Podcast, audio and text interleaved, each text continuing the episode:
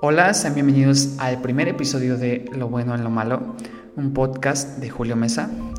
Soy un joven que desde siempre le importó mejorar, pero desconocía un poco el camino. Y ahora que he experimentado un proceso de crecimiento al cual planeo darle seguimiento, quiero compartirte mi experiencia durante el proceso y así darte un poco de inspiración y apoyo para que generar cambios en tu vida. Muchas gracias por escucharme y sean bienvenidos al primer episodio. Ver lo bueno en lo malo. Así decidí llamarle este podcast porque me di cuenta que muchas personas se concentran en lo malo de cualquier situación que los involucra sin hacer nada para que esto cambie. Se estancan e incluso involucran a más personas que no tienen nada que ver con el problema. Y por el otro lado, hay situaciones que no dependen para nada de ti y que no tienes por qué preocuparte por lo que no está dentro de tu control y sí preocuparte por lo que puedes cambiar y mejorar. El propósito de estos audios siempre será recordarte que habrá algo bueno en situaciones malas, entre comillas. Al estar en una de estas situaciones malas, entre comillas, siempre habrá algo que aprender. Tal vez a no vivir apegado a algo, a escoger mejor tus palabras en una discusión, a que no todo depende de ti. Siempre habrá algo de lo que puedes mejorar y aprender para que en un futuro, si es que esta situación se te presenta de nuevo, no descargues toda tu energía emocional y seguir progresando como persona, que es lo que estás buscando.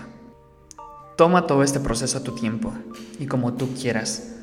No partas del impulso, parte de lo que tus emociones quieren. Piensa la situación antes de actuar y qué es lo mejor para ti, no para otras personas. No vivas pensando en qué es lo mejor para otras personas sino en lo que quieres para ti. Pon el pedestal en alto para ti. Lleva tiempo. Y no te preocupes si es que te sientes estancado o no. Lo importante es que tienes la iniciativa y te estás moviendo. Toma el tiempo necesario, sal a caminar, piensa, medita, habla contigo mismo qué es lo que de verdad quieres. ¿Quieres sentirte bien? Afronta el proceso. Ve sin miedo, pero a tu paso. No hay ninguna prisa, créeme. Ve lo bueno en lo malo. No te estanques y creas que todo está perdido. Si estás pasando por una situación difícil, afronta el proceso.